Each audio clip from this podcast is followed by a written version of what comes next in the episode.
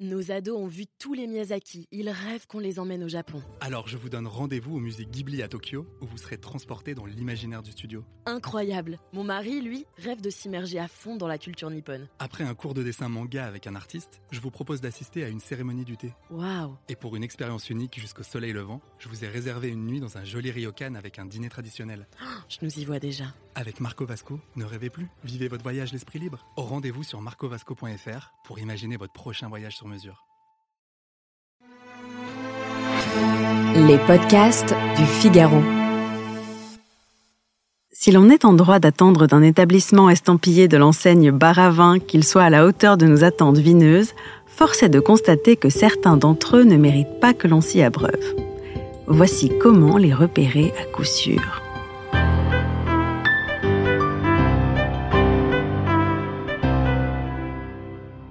Pour commencer, la qualité des verres.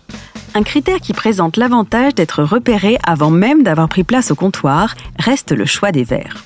Si la plupart des baravins n'aura pas l'outrecuidance d'opter pour des verres ballons, certains restent convaincus que le sempiternel verre Inao remplira son office, ce qui est hautement discutable. Très pratique dans le cadre de dégustation en raison de sa solidité et de son format universel, il a tendance à donner une version moyenne de chaque vin, ce qui est fort dommage et ne permet pas une aération optimale. Dans la même veine, des verres au buvant trop épais sont la preuve manifeste d'un gérant privilégiant le pratique à l'aromatique. Venons-en maintenant à l'un des plus frustrants, la carte à trous. Millésime manquant, référence barrée, lorsque la carte ressemble à un parcours de golf 18 trous, méfiance. Élément central de tout bar à vin qui se respecte, une liste de vins criblés de manquants traduit une absence de considération à l'endroit du client et génère immanquablement chez lui une frustration, voire une légère amertume. Idem lorsque les noms des vignerons ou des cuvées sont mal orthographiés. Sans vouloir passer pour un professeur des écoles, vous êtes en droit d'exiger moins de négligence. Et si vous êtes connaisseur, certaines cuvées servies beaucoup trop jeunes peut aussi être un critère absolument rédhibitoire et interprété comme un manque de respect pour le vin en question, sacrifié sur l'autel d'une rentabilité immédiate au détriment de son apogée. Enfin, une carte tachée, des pages glissées dans des pochettes en plastique ou déchirées seront aussi un indice quant au niveau d'exigence de l'endroit. Autre irritant notable, un personnel désinvolte.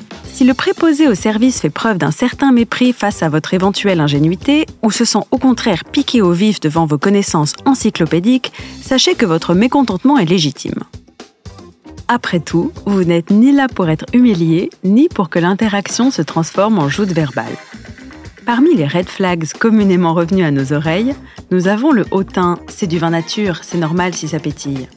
Le sibyllin, il est pas trop boisé, juste bien charpenté. Le solennel, il a obtenu 100 sur 100 au guide par cœur. L'irritant, c'est un vin glouglou, un parfait vin de copain. L'érudit, il y a un peu de réduction, mais la vol s'intègre bien à l'ensemble et une finale tout en minéralité typique des marnes bleues. Ou encore le fameux poète du dimanche, qui verra dans un Saint-Joseph la puissance d'un opéra de Verdi, dans un Riesling la mélancolie d'un Chagall, et un rouge simple sera prétexte à décliner toute la filmographie de Chabrol. Poursuivons sur la température de service. Sujet ô combien sensible, la température de service se solde généralement en famille par un diplomate Oh, vous savez, les goûts et les couleurs. Pourtant, les experts sont formels. Si le vin est trop froid, l'activation de certaines cellules gustatives est diminuée et l'intensité de la saveur s'estompe. A l'inverse, s'il est trop chaud, les molécules s'évaporent brutalement. Le vin devient indélicat et moins complexe, analyse le biologiste Marc-André Sellos et le neurobiologiste Gabriel Lépousé. Ainsi, du côté des vins rouges, l'optimum se situe entre 14 et 18 degrés, soit bien au-dessus de la température d'un passage sacrilège au frigidaire, et bien en deçà de la température ambiante, souvent surchauffée. En matière de blanc, la fourchette se situera entre 9 et 13 degrés, en allant des plus vifs aux plus opulents.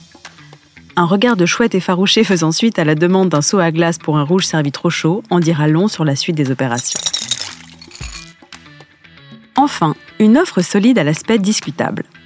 Lorsque le lieu propose quelques assiettes et planches à grignoter, sachez qu'elles sont en général le reflet de la philosophie de la maison. Charcuterie et fromage déjà tranchés et prêts à être servis, cornichons et pain sec, tartinables ressemblant à s'y méprendre à ceux de la supérette du coin, cacahuètes molles et trop salées.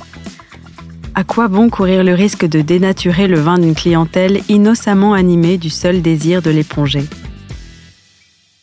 Alors, si plusieurs de ces critères vous semblent réunis, un dernier conseil pour la route. Courage, fuyez.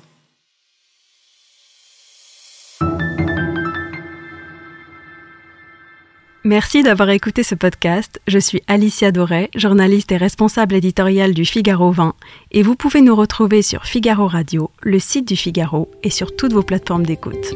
À bientôt.